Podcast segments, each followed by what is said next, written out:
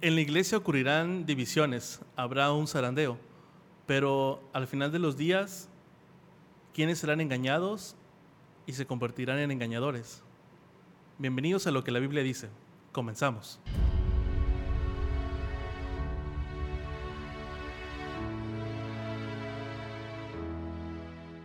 ¿Qué tal amigos? Bienvenidos a lo que la Biblia dice, bienvenidos a esta emisión del podcast.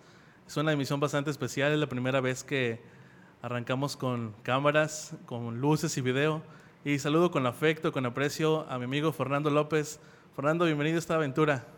¿Qué tal, Ani? ¿Cómo estamos? Pues sí, iniciamos ahora con este, en esta versión. Ahora sí ya nos ven. Ahora sí ya nos ven. ya, le vamos a poner rostro a la, a la voz que están escuchando, los que nos han seguido, nos han compartido a través de estas grabaciones del podcast. Así que aquí estamos, amigos, hermanos, y esperemos que nos sigan acompañando en, el resto de esta misión. Así es, gracias por acompañarnos nuevamente en esta emisión, en esta segunda etapa, eh, segunda temporada, y segunda etapa ahora, ahora con video. Y saben, tenemos a, solamente, también tenemos algo muy especial en esta ocasión. Hemos invitado a una persona que apreciamos y que Sabemos que está gustoso de estar en esta ocasión, Fernando. Sí, ya, estaba suplicando que lo invitáramos, por así decirlo. De, hecho, sí, desde la primera temporada eh, escuchó un episodio, el del nacimiento de Jesús. Ah, y cuando lo escuchó, eh, me habló y me dijo, oye, ¿eres tú y Fernando? Y yo, no, no, no somos. Pensando que nos iba a regañar, ¿no? Nos iba a regañar, sí.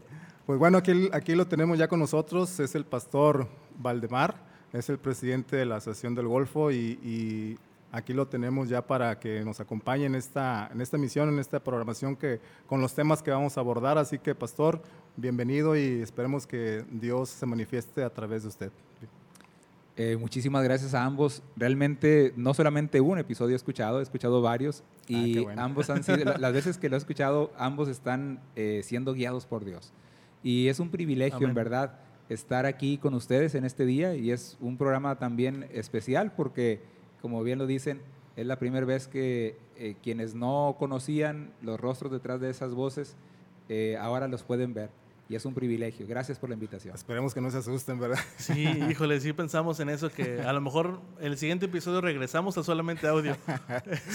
Depende de los likes o las los, sí, depende, compartan. depende cómo nos vaya. Así que bueno, amigos, gracias por, nuevamente por estar con nosotros. Eh, los invitamos a compartir en las diferentes plataformas, Spotify, YouTube, Apple Podcast y un sinfín de, plataformas. Así es. Eh, en esta ocasión, bueno, continuamos con nuestra línea, Fernando, de eventos de los últimos días. Sí, como ya lo hemos mencionado en misiones anteriores, queremos o estamos abordando estos temas de manera cronológica, los eventos finales. Eh, ya iniciamos con el juicio investigador, con el, el de la reforma, el, fuerte clamor, la lluvia tardía. Y continuamos ahora con un tema, pastor, que, que a veces nos, no sé si nos complicaría la vida o nos invitaría más a reflexionar en cómo está nuestra vida espiritual. Vamos a continuar con, con el tema que se llama el zarandeo. Así que, eh, pues esperemos ser guiados por el Espíritu de Dios para saber, entender, comprender respecto de esta situación o este evento que está por ocurrir, si ya ocurrió, está ocurriendo o está por ocurrir. ¿Cómo ve, pastor? Excelente. Eh, son pocas las denominaciones que tocan estos temas, la verdad la iglesia adventista los eh, ha estudiado de mucho tiempo y sigue todavía la iglesia adventista aprendiendo acerca de ellos. Son temas bíblicos, son temas que eh, sabemos que creemos que ocurrirán como iglesia, y, pero también estamos seguros que no lo sabemos todo, estamos todavía en ese proceso de ir aprendiendo, ir conociendo, ir viendo cómo cuadran ciertas cosas. ¿no? Nadie imaginaba eh, una pandemia como la que estamos viviendo ahora. Y solo Dios sabe qué es lo que va a venir más adelante y cómo se van a ir acomodando las cosas. Pero son, son temas este, que creemos que vale la pena mucho estudiarlos y aprender de ellos. Amos 9:9 dice, porque yo mandaré que la casa de Israel sea zarandeada entre todas las naciones, como se zarandea el grano en una criba, sin que caiga un granito en la tierra. Y pastor, no lo no sin sin meternos, en, complicaciones y sin, sin, ese no es el afán. ser miembro de la iglesia adventista, Fer, no nos garantiza salvación. No, de ninguna manera. Y no solamente ser miembro de la iglesia adventista, sino de cualquier iglesia. O sea, ninguna denominación, ninguna institución religiosa, eclesiástica, vaya, ningún ser humano, un, eh, físico, moral o persona moral. Porque, eh, el, perdón, el pastor daba un punto, decía que la iglesia adventista se caracteriza por estudiar diligentemente y predicar los, estos temas, pero, pastor, no nos garantiza ser, el ser adventista no, nos no es una garantía, para la salvación. no, ni, ni, siquiera estudiar los temas tampoco. Exacto. Es más, este, en el principio de la iglesia se hablaba mucho más de estos temas. Después, con el paso del tiempo, empezó a, llegar más los temas del amor de Cristo. Y hemos sido eh, muy criticados por algunos hermanos este, que tienden más a, ir a la parte de los reformistas, que es un grupo de, adventistas que sienten que la iglesia adventista ha perdido el rumbo. Y, la crítica es porque hemos dejado de estudiar esos temas o de hablar de esos temas. Y eh, respondiendo directamente, Dani, definitivamente ni el estudiar los temas, ni el ser adventista, o como dice Fer, ser de otra denominación, va a salvar a nadie. ¿Por qué la iglesia fue más hacia el amor de Dios? porque finalmente, mis hermanos, tanto en el zarandeo como el sellamiento lo vamos a ver, como en juicio investigador. O sea, no tanto estudiar los temas salva, pero sí ayuda para saber en qué estamos, o sea, en qué momento de la historia estamos y cómo estamos, ¿sí me explico? O sea, porque si no sabemos lo que va a pasar, o sea, lo que ya hemos platicado, porque el juicio investigador, el, el de la reforma, entonces, eso, eh, estudiarlos no nos salva pero sí nos dice cómo estamos, qué necesitamos, si necesitamos más, más comunión con Dios y todo eso, o sea, cómo está la vida espiritual de cada uno. Es un termómetro, ¿no? Exactamente. Ahora, eh, tiene su, sustento. Eh, nuestro Señor Jesucristo dijo que cómo era posible que estuviéramos conociendo cuándo vienen los tiempos o las estaciones del año eh, al estar viendo cómo mudan los árboles de tener eh, hojas, no tenerlas. y, nos dijo, y ustedes no están atentos a las señales de mi venida. Es decir, nos insta a que estemos atentos a eventos que van a ocurrir y también recordemos que nos dice que va a pedir más, va a exigir más de quien más conoce y va a pedir menos de quien menos conoce. Si estas dos ideas las unimos, ¿es de provecho conocer las cosas? Sí, es de provecho porque nos, nos ayuda a ver cómo va avanzando el tiempo y las cosas que están por vivir, eh, que están por venir y lo que estamos viviendo ahora. Y aparte para no ser engañados, pastor, ¿no? Pero a la vez... En los engaños de Satanás. Pero a la vez este, nos lleva el compromiso, ¿no? De, de, con ese conocimiento, ¿qué vamos a hacer? Si vamos a compartir a otros, si, vamos, si va a cambiar nuestra vida, ¿qué es lo que vamos a hacer? lo dejo para mí, ya, yo me lo sé todo y ya. Sí. bueno, la hermana LNG de White menciona lo siguiente en el libro Testimonio de los Últimos Días. Dice, el Señor no disculpará a los que conocen la verdad y no obedecen a sus órdenes en palabras y en acciones. Entonces, de cierta manera, nosotros miembros de la iglesia adventista y las personas que reciban luz y que están recibiendo luz, pues tienen, tenemos, no tienen, tenemos mayor responsabilidad en todos los sentidos, en acciones y en vivir la... Lo que predicamos, ¿no? Lo que profesamos. Sí. Ahora, ya entrando así más o menos en el tema, el zarandeo. ¿Qué, será, qué es un zarandeo? O sea, ¿qué, qué, qué entendemos o cuál, cuál sería la, eh, la, explicación de un zarandeo? O sea, yo me imagino que cuando alguien agarra a alguien... Te vas a poner a bailar, ¿no? Sí, lo zarandea, ¿no? Lo, lo, lo, estruja, por así decirlo, agarra el, del, de los hombros y, y, lo está zarandeando, ¿no, pastor? Sí, tal cual lo estás eh, diciendo, Fer. Ahorita el, eh, el término bíblico, más o menos es la palabra nua, pudiéramos entenderlo así. Eh, y tiene la implicación de este, temblar, sacudir, moverse con intensidad. Y es justamente esa la aplicación, o sea, zarandear es, es así. Entonces, eh, el texto que, que Dani Como hacer reaccionar, ¿no? Sí. Como hacer reaccionar. El, texto que Dani leyó ahorita de que al, a, va a, la iglesia o al pueblo de Dios va a zarandearle, era una eh, cita que aplicaba al Israel del Antiguo Testamento, al Israel que era el pueblo de Dios. En el Nuevo Testamento también está ese concepto, si no, no tendría caso estar hablando de un zarandeo si solamente está para el Israel este, eh, físico. Ahora está el Israel espiritual, cuando el Israel físico eh, no atiende el llamado de Dios, no, no, cumple su papel, ahora hay un Israel espiritual. Y de ese, de ese Israel espiritual, perdón, es a donde nuevamente Jesucristo hace mención del zarandeo, de ese movimiento, de esa sacudida ¿no? este, que va a ocurrir. Pues lo que le dijo a Pedro, nuestro Señor Jesús, ¿no? de que antes de, de en el Getsemaní, que le dijo, Satanás me ha pedido para zarandearte, pero yo he orado para ti para que tu fe no, no te falte, le dijo, le dijo nuestro Señor Jesucristo a, a, a Pedro. Entonces, Lucas 22, 31. Sí, ¿e, ¿es bueno o es malo el zarandeo? O sea, ¿sí conviene que nos zarandeen o, o, no nos convendrá que nos, que nos zarandeen? ¿Qué piensan? Yo, bueno, yo lo pensaría que más que si conviene o no conviene, eh, el asunto es que va a venir, va a ocurrir un zarandeo. Ese zarandeo eh, va a estar apartando lo real de lo irreal, lo puro de lo impuro, y, y eso va a pasar. E, Eso es otra, otra, otro punto que quiero tocar aquí en la mesa. ¿Qué, ¿Qué, es lo que va a causar el zarandeo? O sea, porque a veces, pues sí hablamos de, no, que va a haber un zarandeo y, y tal vez, yo he, he leído y entendido que ya empezó y tal vez en estos tiempos finales que estamos viviendo se va a intensificar, ¿no? Uh -huh. ¿Y cuáles serán las causas o la causa, o si hay una, dos, tres, de ese, de ese posible zarandeo? Eh, yo creo que, eh, según la Biblia y el espíritu de profecía, es, es, las falsas doctrinas, ¿no, pastor?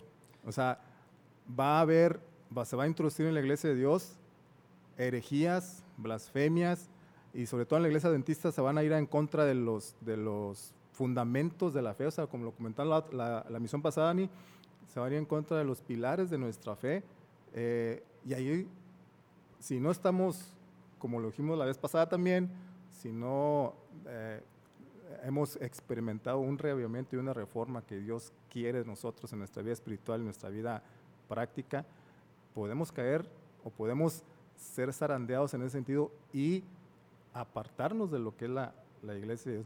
Antes de que ustedes continúen, estaba leyendo que, que antes del zarandeo es bueno que el, el, grano o el cereal, más que nada, sea trillado, porque la, la trilla separa el, el, el, grano de su, de su cáscara. ¿Y cómo se separa? Pues, haz de cuenta, la nuez la tienes que golpear, la tienes que eh, presionar, ¿no? Para que se separe el, el grano de su cáscara. Y una vez que ya está trillado, se pasa para el zarandeo, es decir, lo, lo criban uh -huh. para que lo sucio, lo impuro, se quede, mejor dicho, baje, baje uh -huh. y el grano se quede en lo que es la criba, o sea, ya, ya limpio de la paja. Entonces, eh, yo creo que sí es necesario que nos zarandeen porque para, para que primero que nos separen del, de la cáscara que estamos nosotros metidos de este mundo y después de la basura que pueda quedar, de los de los deseos y de los placeres que nosotros eh, eh, pues nos aferramos, ¿no, pastor? Para que con el zarandeo pues nos limpien todo eso y que ya quedemos limpios por el poder del Espíritu Santo. Sí, este, pues Fer está tocando dos eh, lados del zarandeo. Por una, por una parte, eh, el zarandeo que a nosotros mismos nos ayude a quitar nuestras impurezas, las impurezas de las purezas. La Por otra parte, de lo que estábamos hablando también como iglesia, como pueblo, es el zarandeo donde va a apartar el trigo y la cizaña, que en la misma iglesia están, sí. todo el tiempo están juntos, ¿no? Cuando la gente a veces eh, me llega a decir, en el cargo que tengo ahora, que debo de, ser, de pedirle este, a los pastores que corran a todos los que son este, de doble cara dentro de la iglesia, que aún hay dirigentes, etcétera. No, pues nos vamos a quedar, quedar solo, ¿no? Si ya están vacías las iglesias por la pandemia, pues Imagínate, no miembros. Este, porque realmente todos tenemos fallas, todos tenemos diferentes fallas, sí, pero todos tenemos fallas. Sí, sí. Entonces, eh, no es posible vivir así. Pero el zarandeo sí llegará, finalmente llegará. Es parecido a lo que ocurrió con Gedeón, creemos que va a pasar igual. Con Gedeón estaban, eh, no recuerdo bien las cantidades, si son 32 mil contra 138 mil o algo así pero 32 mil contra 138 era, no es equiparable el ejército, y Dios dice, son muchos como quiera, esos 32, 32 mil que tienes tú. Entonces, de ahí dijo, diles a los que tengan miedo, a los que están así, así, así, que se vayan. Y total salen y quedan 3 mil, y Dios dice, todavía son muchos. Y entonces... Y eh, para el ser humano ya era imposible, les tocaban de a 100 probablemente, entonces... De más, sí. Los, iba, trillando Dios, ¿no? Sí, y de allí los iba trillando. Y de ahí dice, no, ahora llévalos a tomar agua, ustedes recuerdan. Y finalmente quedan 300 contra 130 y tantos mil. Imposible. 300 personas contra 130 y tantos. Bueno, en último tiempo, cuando pase el zarandeo, Dios con menos va a hacer lo que tenía que hacer para la predicación del Evangelio en todo el mundo. Es algo tremendo, pero así llegará a ser.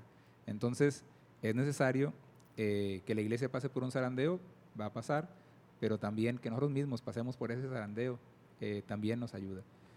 Eh, y aparte ya, ya están esas herejías, tristemente, ya, bueno, tristemente en el sentido que está ocurriendo, pero por el lado opuesto de qué bueno que está ocurriendo, porque así ya lo dijo nuestro Señor Jesús, de las herejías, las relaciones, todo lo que estamos viendo dentro de la iglesia, que van en contra de los principios divinos.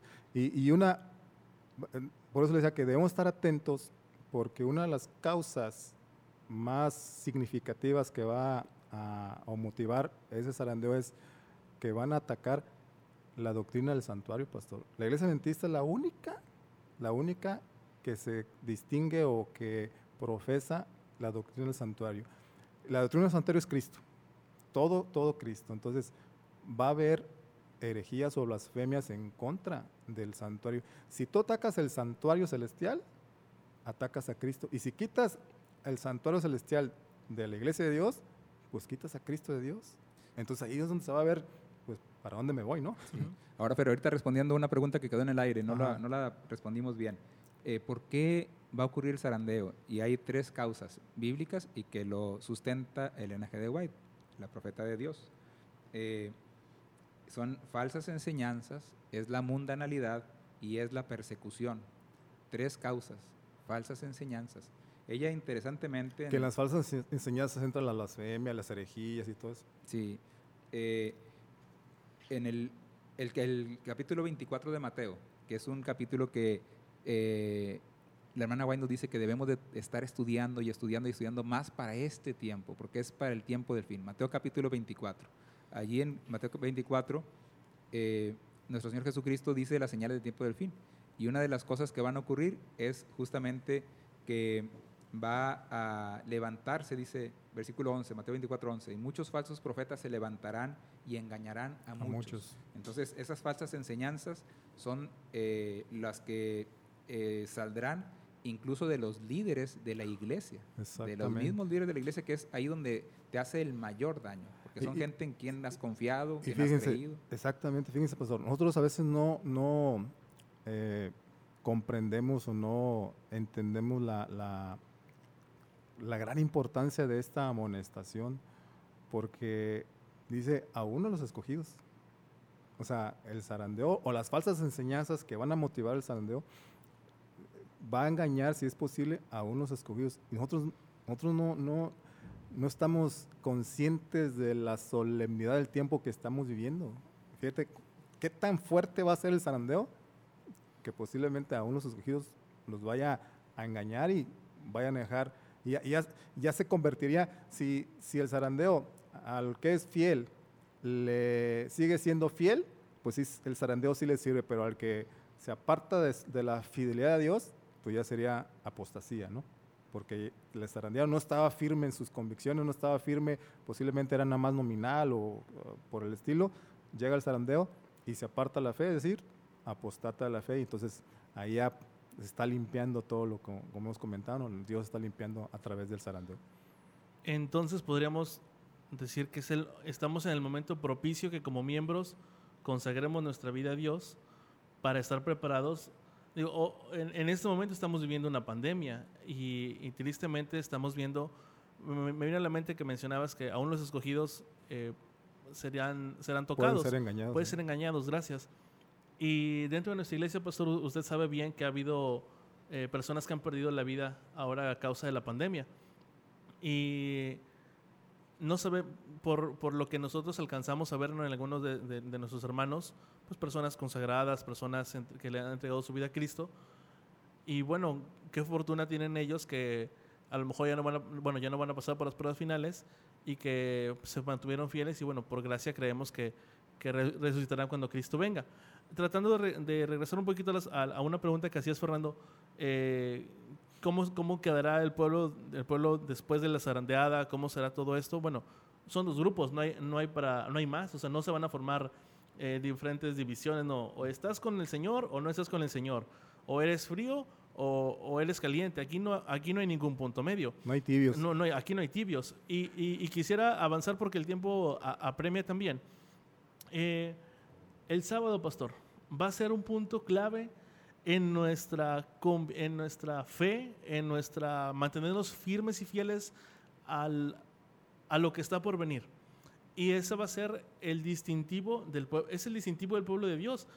Pero si hoy el sábado lo tratamos como un día normal, habitual, en el que pues a lo mejor no salimos a comprar, pero tendemos a hacer otro tipo de actividades, o a veces eh, apenas es viernes y que el viernes lo queremos estirar y pisoteamos las primeras horas del sábado y queremos recortar las horas del sábado en la tarde para que ya pronto sea domingo y poder hacer lo que yo tenga en mente, ¿será que el pueblo de Dios no está o no estamos preparados para realmente que el sábado sea nuestro sello? Porque ojo, eh, si el sábado hoy no es nuestro sello, si nosotros hoy el sábado no lo respetamos como debe de ser, como el Señor manda, no vamos a estar en el grupo de los escogidos más adelante.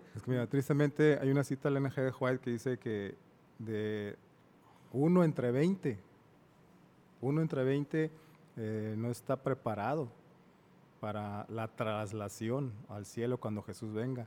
Entonces, eso nos da a entender que, que pues necesitamos más, más, entregarnos más al Señor y, si no guardamos el sábado como se debiera, ahora que hay relativa calma, pues te imaginas cuando empiece ya las herejías, las, los, que los ataques a los fundamentos de la fe, de la iglesia, eh, los, eh, rechazar el mensaje del testigo fiel de, la Odisea, de que ni eres tibio, ni eres frío ni caliente, y porque eres tibio te voy a desechar mi boca. O sea, no aceptar ese mensaje de reprensión en el sentido de que Dios me está diciendo, cambia, cambia porque acepta este mensaje que estoy dando, rechazarlo y, como se comentó hace rato, la persecución que va a venir con la ley dominical. Perdón, eh, tocaste un punto que quisiera comentar mencionaste que cuando venga el decreto de la ley dominical, cuando se nos obligue eh, el Estado a... En e, fin. Eso lo vamos a tocar en la siguiente emisión, pero... Sí, claro, pero quisiera llegar a un punto. Eh, y lo platicaba con, con, otra persona, y creo que no, no, lo tocamos aquí en, en, las emisiones anteriores. Ahora con esto de la pandemia, con lo del COVID, el gobierno ha trazado medidas tratando de que los, eh, los contagios continúen. Una de ellas fue desde el año pasado cerrar algunos negocios los sábados y los domingos. Y, quiero, ser, y quiero ser franco. Antes de la pandemia, antes de que todo esto aconteciera, y como dijo Fernando, que ahorita parece que tenemos una vida pues, bastante normal, personalmente para mí me costaba un poco creer cómo la ley podía ir cambiando para, para llegar a los eventos que sabemos que van a acontecer ojo, no estoy diciendo que no crea que van a venir, solamente que estoy diciendo que me parecía en aquel entonces un poco complicado de cómo se puede ir cambiando la vida social. De, o sea, como si no fuera a pasar eso, ¿verdad? No que no fuera a pasar, pero me parecía, no veía como por dónde. O sea, muy, muy, muy cerca eso, muy cercano. Muy difícil. Eh, me parecía como muy, ¿cómo van a cerrar, cómo van a cerrar el supermercado más grande de la ciudad el domingo? ¿O cómo lo van a cerrar el sábado? ¿Cómo no te van a dejar ir a consumir alimentos hasta cierta hora? Bueno, pasó ahora con la pandemia el año pasado, dijeron, así es, a partir de hoy ya no pueden moverse, a partir de hoy ya está cerrado. No es tan difícil entonces que un decreto nos mantenga o trate de mantener a, la ciudadanía a raya. Entonces, no es tan difícil y lo estamos viendo hoy en día que, como dice Fernando, tenemos libertad, porque hoy en nuestro país tenemos libertad. Hoy no, eh, no es difícil que el día de mañana digan, ¿saben qué? Se acabaron los negocios el, el domingo, sábado un día laboral más y a cumplir con él y, y lo que viene. No, no, no tarda. No tarda, claro, no, no tarda. ¿Y, y, a, ¿Y, a, raíz de qué? A raíz de una crisis mundial. Es decir, eh, las cosas van marchando con cierto ritmo y bajo ciertas normas, siempre y cuando no haya una crisis que impacte en toda latitud del globo terráqueo. Pero esta es la primera que vemos, que nos toca a nosotros vivir, pero se sucederán otras crisis y cosas tremendas que la palabra de Dios menciona, ¿no? Este, terremotos y eh, cuestiones naturales tremendas. Inmoralidad y todo. Y en todo eso va a venir a, buscarse qué es lo que está ocurriendo, qué está pasando. Entonces va a llevar a, a, decir estamos ofendiendo a Dios. Va a llegar finalmente a eso. ¿Por qué? Porque la sociedad cada vez ha ido perdiendo y perdiendo y perdiendo más los valores que nuestro Dios este, pone que, debemos de tener. ¿no? Entonces, esa crisis fuerte va a llegar y en esa crisis, ahora sí, van a pensar que por querer guardar lo, más posible la palabra de Dios, pues se pueden violar algunos derechos humanos que ahora tenemos, dentro de ellos la libertad religiosa, y empezar a decir, no, pues la mayoría somos los que estamos bien, y la mayoría decimos que es así y así, y entonces... ¿Podemos decir que esta pandemia es un parte del zarandeo? Eh, Porque sí nos movió, ¿no? O sea... De, hecho, eh, hablando de eso, por ejemplo, eh, hay una cita que me gusta de la hermana White que habla de que ya estamos en el tiempo de zarandeo. Sí. Dice, este, estamos en el eh, Colportor Evangélico, página 13, dice, estamos en el tiempo del zarandeo. Y esto lo está escribiendo ella antes del año 1900. Sí, En el tiempo en que todo lo que pueda ser sacudido será sacudido. Y dice aquí, el Señor no disculpará a los que conocen la verdad y no obedecen sus órdenes en palabras y en acciones. ¿no? Pero también más adelante, es decir, desde allí dice, ya estamos en zarandeo. Ya estamos zarandeo. Ahora, este, esto que está pasando puede ser parte del zarandeo, sí. Cada vez va a intensificarse más esa parte del zarandeo. Después ella menciona, porque recuerden que la Biblia tiene ese, el eh, ahora, pero todavía no. El que ya estamos viviendo algunas cosas y todavía van a venir más todavía, porque es esa, esa preparación que vamos teniendo otro texto, ahora Consejos para la Iglesia, página 615, dice, oh, qué día está delante de nosotros, qué zarandeo habrá entre aquellos que pretenden ser hijos de Dios. Y hay varias citas en las que habla de que vendrá un tiempo de angustia. Dice el libro de la educación, página 18, hay un tiempo de angustia que se aproxima para el pueblo de Dios y, es en relación al zarandeo. Dice, ha de haber un zarandeo entre el pueblo de Dios, eh, pero no es esta la verdad presente que, eh, para llevar a la iglesia. Y aquí esto lo menciono porque ella, eh, porque ahorita hay hermanos que están empezando a hablar mucho de que la pandemia ya es el zarandeo, que el cerrar los templos tiene que ver con el zarandeo, que la iglesia adventista se está haciendo mal, mal al, ceder a cerrar los templos, ¿no? Y ahora, este, pero ¿qué es lo que la hermana White ah, nos dice ahí que tengamos cuidado? Principalmente aquellos que hacen mucho caso a estos hermanos que me ha tocado ya entrevistar varios de ellos aquí en, las iglesias de la asociación, que ellos aseguran que los pastores estamos vendidos, que nos han prohibido hablar de la hermana White, que este, ya nos prohibieron hablar de profecía, mentira todo eso. Gente que ha, sacado fotografías donde dicen en las fotografías que estamos eh, de acuerdo con la iglesia católica y que el ecumenismo, etcétera, está en la iglesia adventista. Es mentira todo eso con esas personas eh, les he invitado y les digo, a ver, dame el nombre de la persona, esa fotografía en qué lugar fue y quiero que me den eh, datos porque les desmiento lo que están diciendo. Entonces hay que tener cuidado. Esas son acciones, lo que usted comenta, parte de lo que el, enemigo va a estar atacando al pueblo de Dios para el zarandeo, o sea, las herejías, las blasfemias, las, las mentiras, de que en contra de las doctrinas o en contra de las de los fundamentos de la fe de la iglesia. Es, es, la pandemia en sí, en sí, según lo que yo entiendo, es puede ser parte, pero no es, no es el todo, es algo de nada más. Y, como usted dice, e, eso también nos comprueba de que la palabra de Dios es auténtica y, verdadera. Ahora, eh, tristemente, eh, muchos hermanos de la iglesia adventista el séptimo día, esperemos que nosotros no lo seamos, por eso hay que estar en constante comunión con Dios, oración, estudio de la palabra y testificación, muchos hermanos de la iglesia adventista se van a salir, van a apostatar de la fe con los zarandeos, con las causas del zarandeo que, van a ocurrir o están, o están, o están ocurriendo. Pero también hermanos de otras denominaciones van a aceptar ese mensaje, el mensaje de la verdad, y van a engrosar las filas de la iglesia adventista o del pueblo de Dios. pueblo de Dios, el pueblo de Dios. Remanente. Exactamente, como se comentó, va a haber nada más dos bandos. El que está por Dios y el que está en contra. está en contra. No hay más. Sí, eh, nada más para concluir en, esta, en este mismo tema. Eh, y pasamos a lo que Dani ya estaba tocando, que era el sellamiento. Así es. Eh, pero no quiero dejar este pasaje. dice mensajes selectos. Usted toma pasajes de los testimonios, hablando de los mismos escritos de la hermana White. Usted toma pasajes de los testimonios que hablan de la terminación del tiempo de gracia, del zarandeo entre el pueblo de Dios y usted habla del surgimiento de entre este pueblo, de un pueblo más puro y más santo que se levantará. Todo esto agrada al enemigo, dice la hermana White. Si muchos aceptaran las opiniones que usted presenta y hablaran y procedieran conforme a ellas, veríamos la más grande conmoción fanática que jamás se haya visto entre las advertencias del pueblo, perdón, entre los adventistas del séptimo día.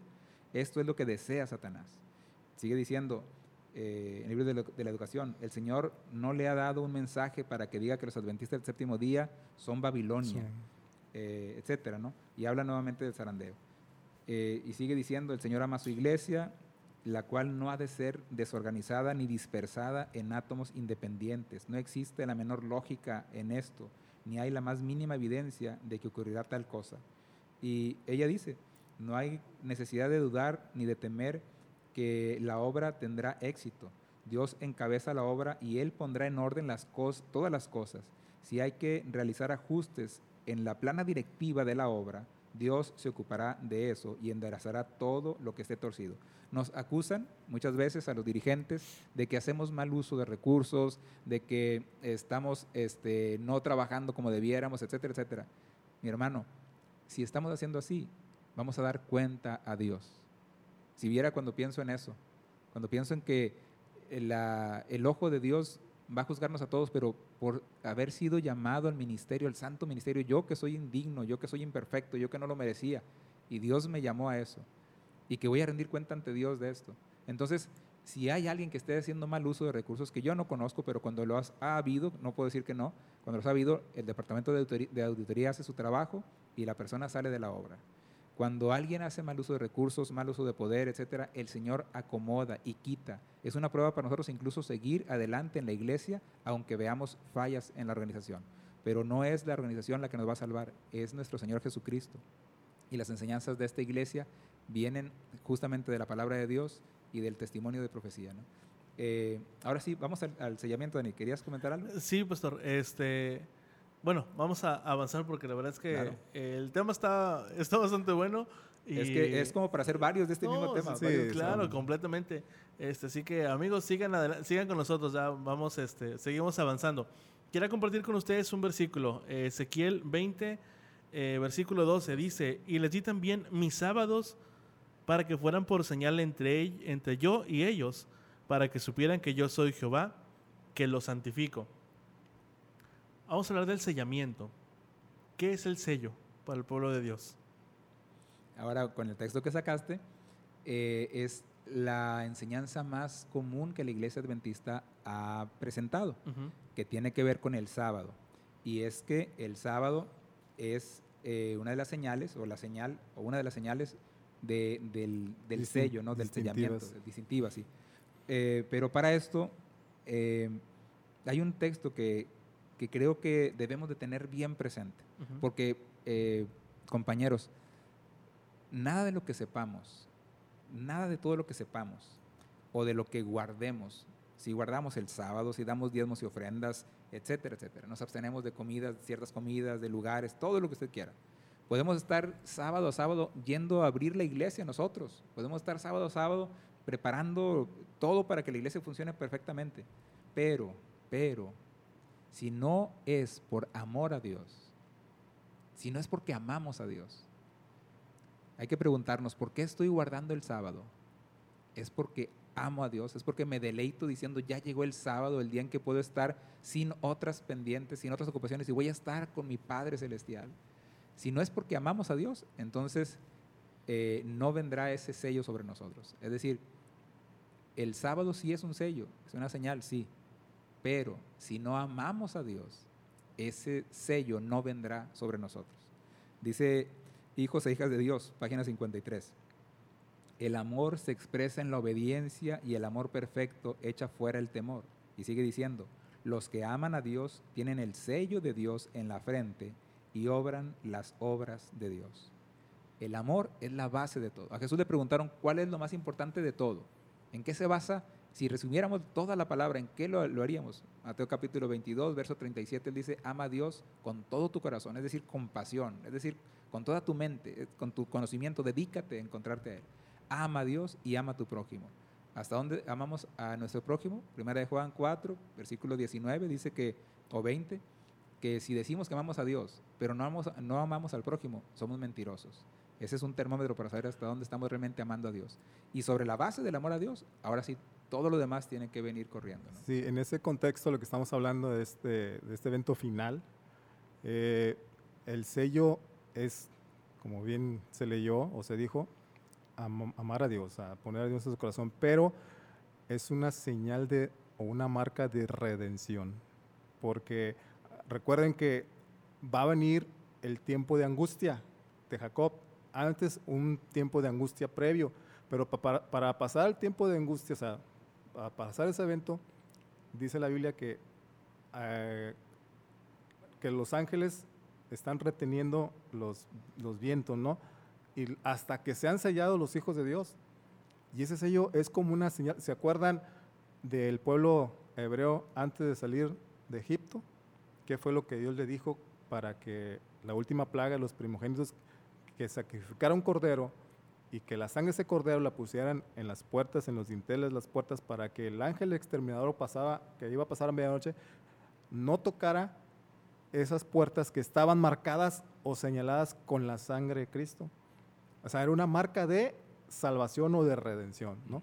Y para el tiempo final, que estamos en el contexto que estamos hablando, el sello, además de ser el sábado, además de ser el Espíritu Santo y el carácter que necesitamos tener para ser sellados, es una aprobación divina de para cuando pasemos por el tiempo de angustia, no nos van a tocar las plagas. Así como Egipto, los hebreos, mejor dicho, en Egipto, no les tocó ninguna plaga y sobre todo la última. Entonces, para ser sellados necesitamos tener la aprobación de Dios. ¿Y cómo la vamos a tener? Con el Espíritu Santo en nuestras vidas, guardando el sábado y teniendo el carácter de nuestro Señor Jesucristo. Por eso Dios ya nos, nos sella, nos aparta y nos va a proteger de las plagas que van a caer en este mundo. Volvemos al, aquí, ahora y el todavía no. Eh, lo que Dani ahorita tocaste, el texto que tocaste del sábado, es porque el sábado en el tiempo del fin tendrá una relevancia total. Será lo que diferencie claramente. Eh, pero el aquí, el desde ahora, es por la otra parte del sello. El sello tiene que ver con una experiencia cristiana, cristiana desde hoy, ¿no? Diaria, eh, que la podemos tener ahora mismo. cuando creemos, cuando recibimos la palabra de Dios, cuando nos entregamos a Él, entonces recibimos desde allí un sello de Dios ese sello del Espíritu Santo, ese sello que nos dice, ahora eres mío, has entregado tu vida a mí, y ese sello de, pertenencia, por decirlo así, ¿no? Pero vendrá el tiempo... Es un afianzamiento intelectual de la verdad, física y espiritual. Y vendrá el tiempo en que este, el sello al final de la historia de este mundo tendrá mucho, mucho que ver, ahora sí, este, con ese esa característica, ¿no? De los que guardan los mandamientos y para de poder estar en esta situación necesitamos, como ya lo hemos comentado en varias emisiones, a lo largo de todas estas emisiones que hemos iniciado con este programa, de que necesitamos rendirnos a Dios, tener más comunión con Dios, estudiar la palabra de Dios, eh, hacer la obra que Dios hizo cuando anduvo en esta tierra nuestro Señor Jesús, para que de esa forma, como platicamos, ¿te acuerdas, Dani, la misión pasada de que en automático vamos a discernir los engaños de Satanás? ¿Por qué? Porque estamos inmersos, estamos involucrados y familiarizados con la verdad acerca de la palabra de Dios. Y así, de esa forma, no vamos a caer, vamos a pasar el zarandeo con, con las pruebas que, que nos van a tocar, que van a ser duras, pero con la fe firme en nuestro Dios. Y, y, mucho, hace rato comentaste los que han fallecido por el COVID y, y por otras enfermedades. Eh, es, un, es un zarandeo en el sentido de que se está trillando más que nada por las pruebas que uno está pasando para fortalecer nuestra fe en Dios. Dios las permite para que pasemos por esas pruebas duras, difíciles, para que de esa forma nosotros vayamos refinando, así como limpiando nuestro carácter por la sangre de Jesús. Y en el tiempo final, que ya pronto va a ocurrir lo que tenga que ocurrir, entonces, para pasar en esa etapa, para que ser sellados con el sello de Dios, la marca de redención y la aprobación divina, necesitamos hoy, que hay todavía tiempo de gracia, que todavía estamos en el tiempo de gracia, eh, convertirnos a Dios, volvernos a Dios, tener más comunión con Dios para que todo lo que vaya a suceder, pastor, pues nosotros pues estemos sellados con el Espíritu Santo y con la marca de redención y con la sangre y por la, aprobación divina y, poder pasar el tiempo de angustia sin, ningún problema. Eh, en ese sentido. Sí, claro. Eh, eh, pastor, comentaba usted, eh, ponía el ejemplo, que si nosotros hoy somos unos adventistas diligentes y vamos y abrimos la iglesia todos los sábados temprano y acomodamos las bancas y limpiamos todo, pero lo hacemos sin el amor a Dios, el temor a Dios y realmente el sábado lo, lo guardamos por una costumbre o una tradición. Por monotonía. Por monotonía, porque desde niño mi mamá me, llevaba, me llevaba a la iglesia y a su vez su mamá, no sé, en fin. ¿Qué podríamos o qué nos podría... Sabemos lo que tenemos que hacer, pero en sus palabras, ¿qué, qué nos aconsejaría si Fernando y yo estuviéramos en esa situación? Porque, perdón, seguramente, y sin ánimos de ofender a nadie, alguien, por ah, seguramente alguien que nos esté escuchando o que nos esté viendo, puede estar pasando por un bache espiritual. Sí, nuestros hijos mismos, Dani, nuestros hijos mismos. Eh, empiezan a ir a la iglesia, como dices tú, por la costumbre, porque los llevamos ahí siempre, pero, eh, por ejemplo, en el caso mío, que los sábados en ocasiones me la paso dando seminarios, predicando, atendiendo gente, es un tiempo en el que muchas veces yo estoy fuera de casa, mi esposa queda con los hijos y en la mayor parte del tiempo de ellos, los sábados yo no estoy con ellos. No es mi tiempo familiar, realmente, para, para la familia no es. No sé si estamos del todo bien o no, eso es otro punto. Pero eh, al ver a, mis hijos ir a la iglesia y verlos cuando llego a estar en casa, porque programo cada cierto tiempo estar en casa, un sábado, entonces ver si realmente están sintiendo el gozo del sábado o no. ¿Qué podemos hacer? La preocupación y el consejo que desde la casa estamos haciendo. Primero recordar eh, que tenemos que darle a Dios, primero tener el deseo, la disposición de que Dios nos enamore, que realmente Dios pueda llegar a amarnos, pueda llegar a, podemos llegar nosotros a sentir ese amor por Dios. Entonces, para tener ese amor por Dios, forzosamente tengo que darme tiempo para conocerlo. Es imposible llegar a amar a alguien que no conozco. Y para conocerlo, lo ideal es tener todos mis sentidos para realmente poder percibir su voz. Y allí es donde entra lo interesante. Nosotros como adventistas, ustedes saben, creemos que el día empieza a la puesta de sol. Bueno, una forma de empezar bien el día es durmiendo temprano.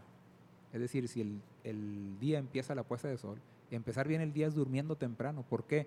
Porque entonces te ayuda a reponer realmente energías y al siguiente día poder estar en comunión con Dios. Y esa es una lucha que tenemos en nuestros días todos, el dormir temprano, el dormir a tiempo, el poder de veras descansar, que pudiéramos ponernos en la, en la mente el objetivo es decir, no pase de las 9 de la noche en que yo ya estoy yéndome a dormir. Entonces, descansamos correctamente y al levantarnos, tener un encuentro con Dios a solas. Si pudiéramos a las 4 de la mañana, 4 y media, 5 a más tardar, y levantarte y estar ahí a tiempo para escuchar a Dios. Y empiezas ahora a conocer a Dios, empiezas a eh, gozarte de lo que Dios hace. Cada vez que hacemos eso, cada vez que nos proponemos poner a Dios en primer lugar y decir, sí Señor, quiero tener ese encuentro con usted.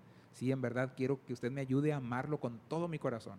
Entonces Dios hace lo que Él tiene que hacer. Si usted le dice a Dios, levántame Señor, y usted hace lo suyo de acostarse temprano, el Señor lo va a levantar antes del reloj que usted está poniendo para levantarse, se lo aseguro. Y empieza ahora una relación especial con Dios. Va a venir la tentación, el sábado de la noche, los jóvenes es que son los sociales, ahorita que aunque estaban cerrados los templos, estaban haciendo sociales por, de manera electrónica, son los sociales y mis hijos, papá, me puedo dormir más tarde y están con esa lucha, ¿no? Y está uno ahí con eso, pero bueno, dices, muy bien, voy a ceder un poco, pero eh, recuerda que mañana lo primero es tener ese encuentro con Dios, buscar que Dios te hable y llevar un diario, Dani. No sé si ustedes lo tengan, pero eh, hay que hacerlo. Leer la Biblia y escribir lo que Dios te habló ese día a ti leer la Biblia y escribir lo que Dios te habló. ¿Qué te habló? ¿Qué te dijo? ¿Qué te respondió en las dudas que tenías? Y empieza a generarse esa relación que después no la quieres perder, no la quieres soltar. Y todo el día quieres seguir eh, relacionándote con ese Dios, con ese Padre de amor.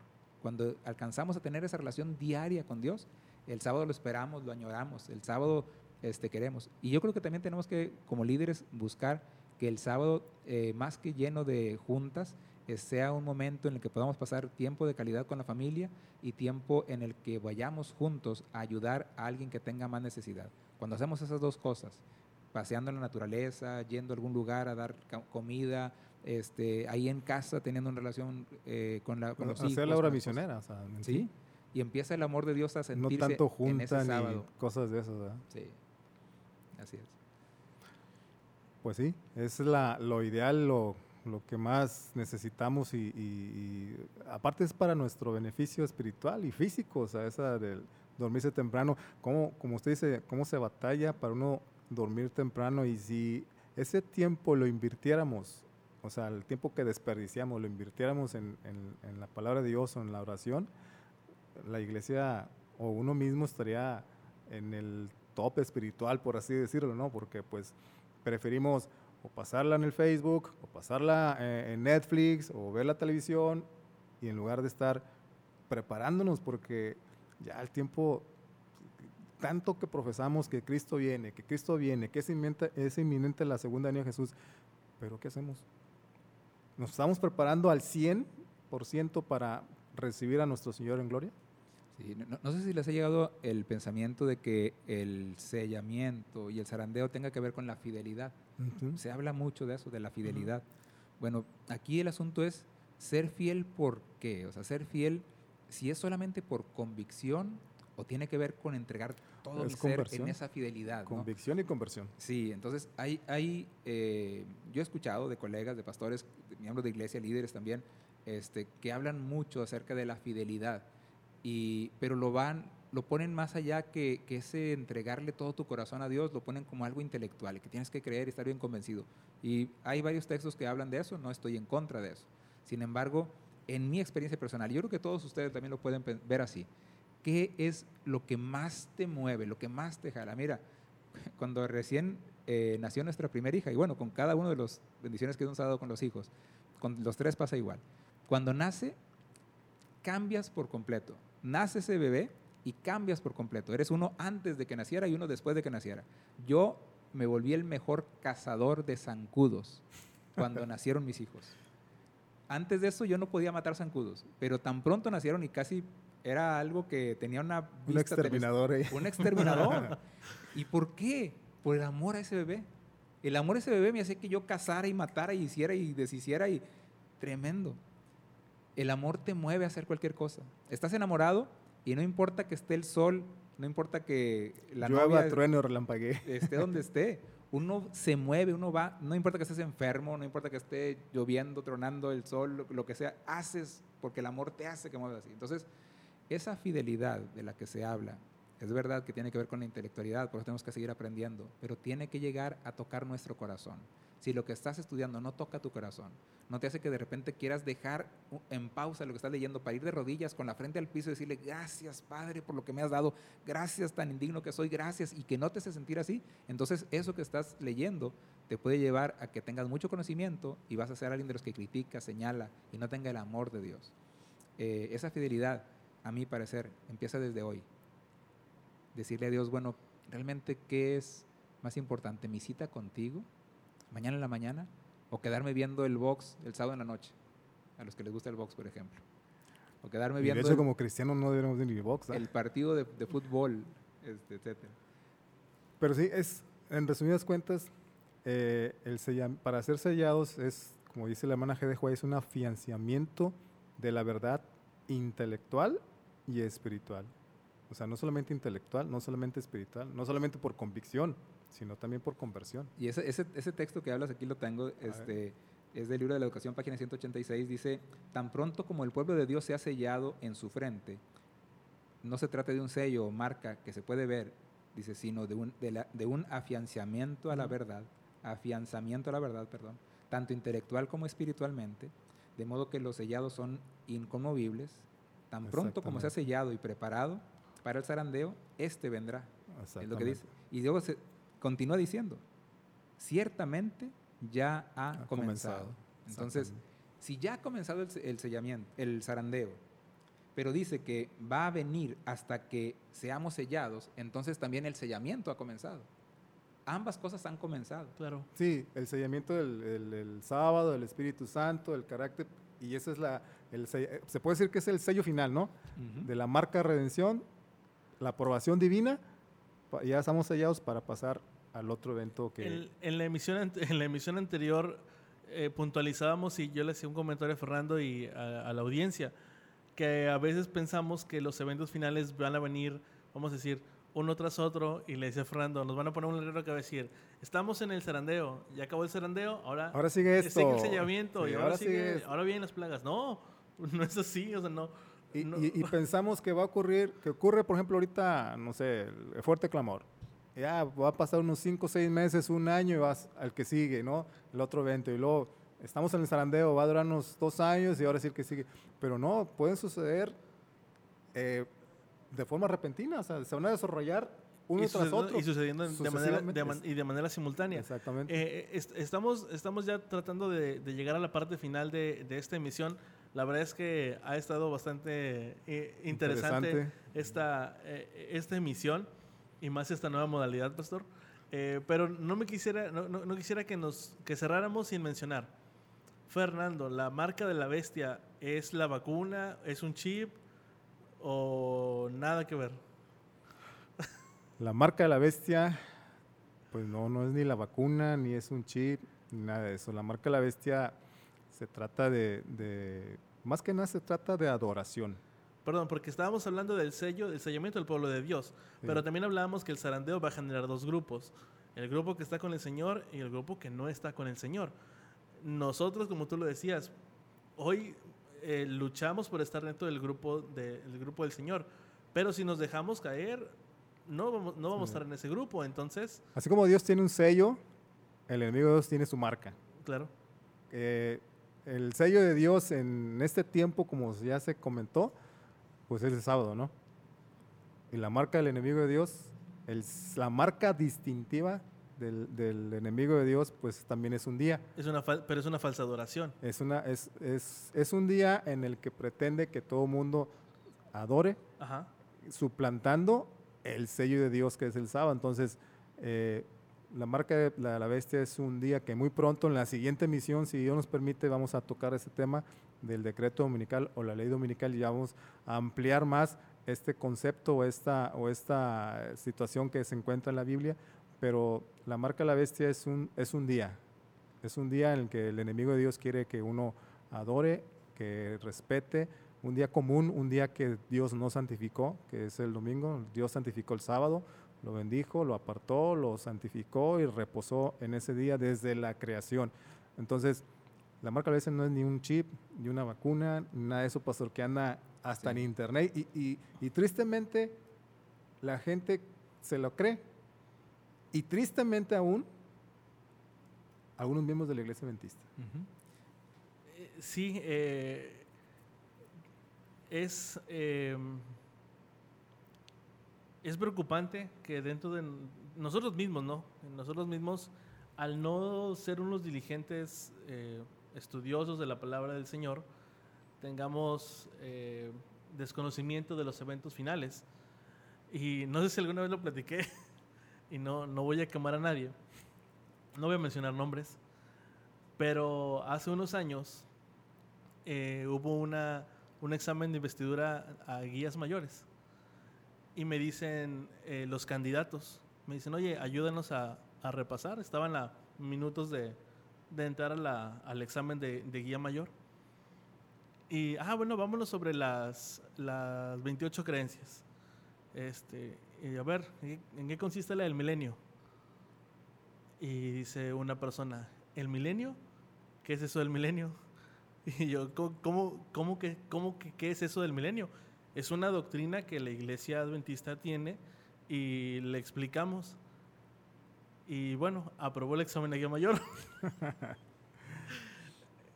Pero hay desconocimiento, pastor, dentro de nuestras filas. Fíjate, eh, adelante, adelante. Es, es no conocemos eh, nuestras doctrinas, nuestras creencias. A veces usted puede preguntar, ¿cuántas doctrinas tenemos? Y lo común que responden es 28. Esas son las creencias. Las doctrinas son seis. ¿Cuáles son? Pastor, a veces preguntamos los diez mandamientos, ¿cuál es el primer mandamiento? Y no lo sabemos. O sea, ¿cómo vamos a pretender ser sellados y pasar por el zarandeo para estar preparados para cuando Jesús venga, si no conocemos la verdad la verdad es Jesús, a través de su palabra, si no conocemos nuestras propias doctrinas y cuando venga las causas que van a motivar el zarandeo, que van a ir en contra de esas doctrinas, y si no las conocemos, pues fácilmente vamos a, caer. Ahora vuelvo a lo mismo, Fer, este, porque quiero ser enfático, no, no me voy a cansar de enfatizar esto. En ocasiones, eh, hasta de memoria, eh, no sabemos los mandamientos y hay gente que los recita. Yo lo sé varias veces, muchas veces los he escuchado, que alguien se levanta y como un especial en una semana de evangelismo te recita con punto y coma los diez mandamientos. Yo lo sé también, gracias a Dios. Este, nos pusimos en casa a hacer ese ejercicio y hasta lo hacíamos al revés también. Empezamos del 10 al 9 y así. Este, pero el asunto está en por qué los estamos aprendiendo. Porque he visto que aún esa gente tiene conflictos con la iglesia, tiene conflictos con su familia, tiene conflictos con vecinos. Su carácter no refleja el amor de Dios. Entonces, otra vez, ¿por qué estamos aprendiendo los mandamientos? Si es porque he aprendido a amar a Dios con todo mi corazón, que después digo, Señor, ahora, ¿cómo es que esperas que yo viva?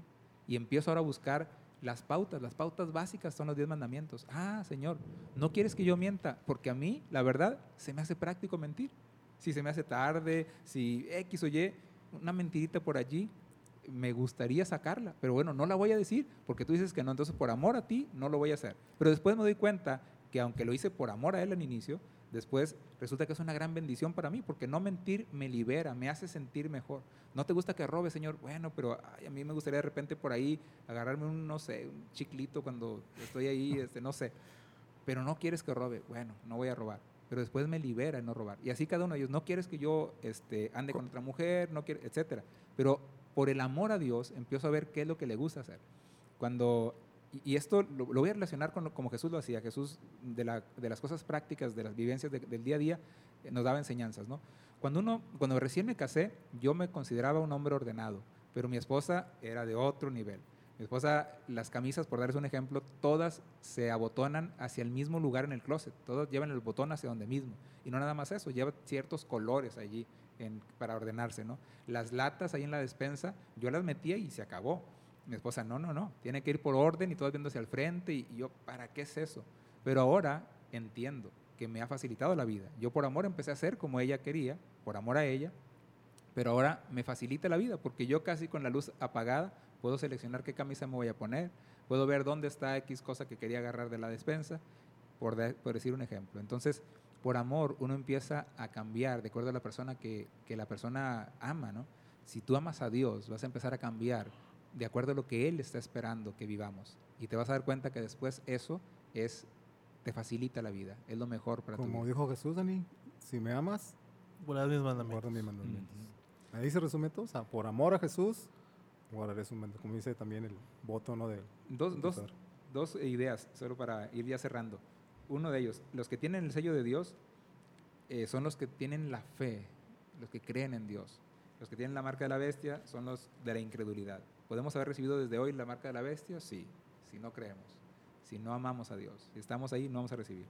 Dice, me llama mucho la atención esto, muchos que no han tenido el privilegio que nosotros hemos tenido conocimiento que tenemos, irán al cielo antes que aquellos que han tenido la gran luz y no han caminado en ella. Muchos han vivido de acuerdo con la mejor luz que han tenido y serán juzgados consecuentemente con ellos.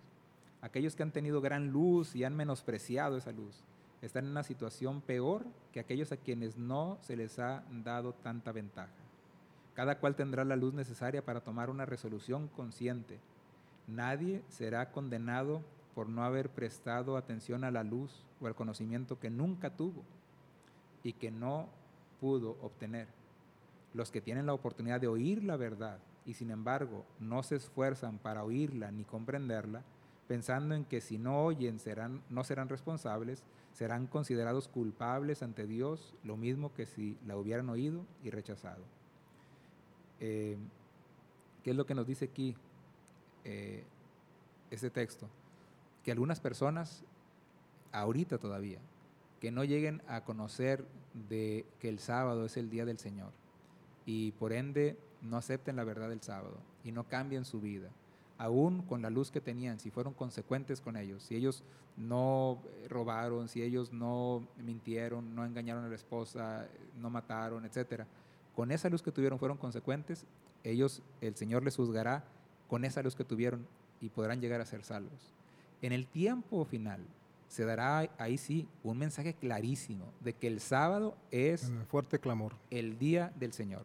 Entonces el sábado tendrá una relevancia como nunca la tendría. Ahí sí todos van a conocer la verdad del sábado. Todos, porque ahí sí va a ser o guardas el sábado o trabajas en sábado. Y va a ser ahí el momento. Entonces, de ahí en adelante, ahí sí, definitivamente, el que no haya querido aceptar la verdad del sábado será juzgado por esa luz que no quiso saber, no quiso aceptar, lo que sea.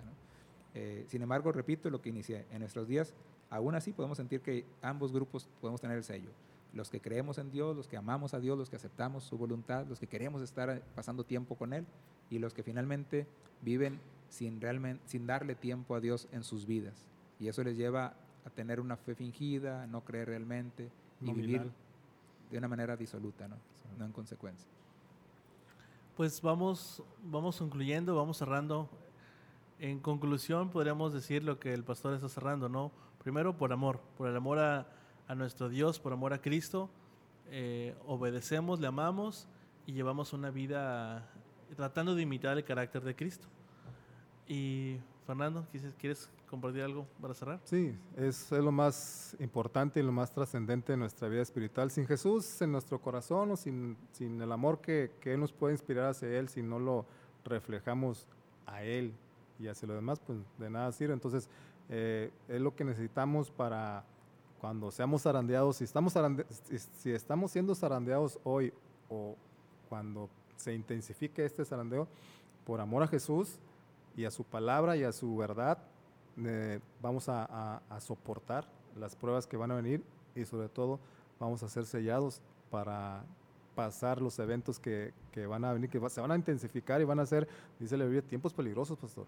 Tiempos peligrosos que unos van a apostatar de la fe escuchando a doctrinas de demonios. Entonces, las causas del zarandeo es, como ya se dijo, las, las herejías, las blasfemias en contra de los fundamentos o los pilares de la fe de la iglesia, eh, el rechazo, la amonestación del testigo fiel a la Odisea y la persecución, que se va a desatar cuando se decrete la ley dominical, que por cierto, en la próxima edición vamos a, ahondar o hablar más del decreto dominical. Así que pues eh, la, mesa está puesta por parte de nuestro Dios, ¿no? Y Él, él, no nos deja sin, sin tener nada, eh, o sea, no nos deja en cero, nos deja todo lo para que nosotros aprovechemos tengamos la comunión con Él para pasar todo lo que viene por amor a Él.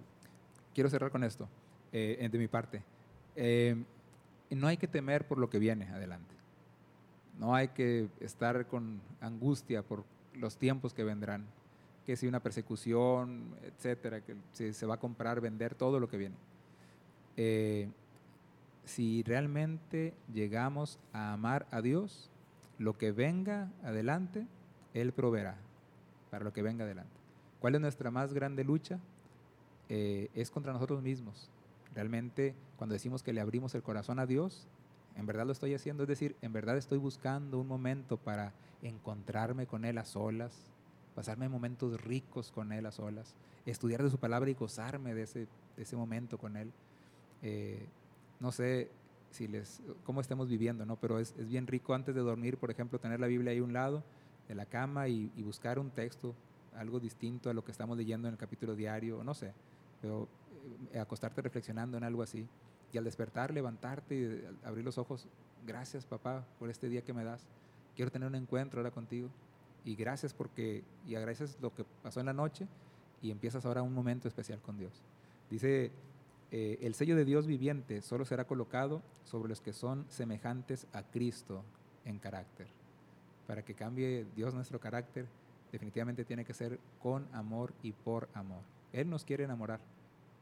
Demos nosotros nuestro espacio para que su amor haga el impacto en nuestra vida y en nuestro corazón, para que haga ese cambio que tanto necesitamos. Y la honra y gloria sea para Él.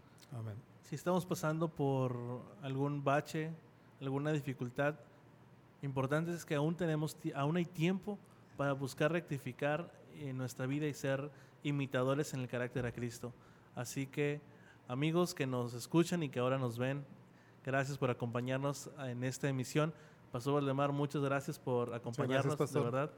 Muchísimas gracias. Esperamos que no sea la primera ni la última, ¿verdad? No, no, no. Así que, pues, Pastor, lo, lo esperamos más adelante. Con todo gusto tiene las puertas abiertas. Y antes de despedirnos, Fernando, ¿nos puedes despedir en oración? Sí, claro. Señor, damos las gracias por permitirnos grabar este programa, que sea para honra y gloria tuya. Que los comentarios, las citas bíblicas y las verdades que se han presentado sirvan para nuestra vida espiritual y para aquellas personas que nos han escuchado y que también compartan esta verdad para que muy pronto te recibamos en gloria y majestad y estemos contigo allá en el cielo. Prepáranos, Señor, para ese glorioso encuentro. Prepara nuestras vidas para el día de hoy, para el día de mañana. Que siempre nuestra mente y nuestro corazón sean servirte, amarte, adorarte y servir a los demás. Gracias por tu amor y tu misericordia. En el dulce nombre de Jesús. Amén.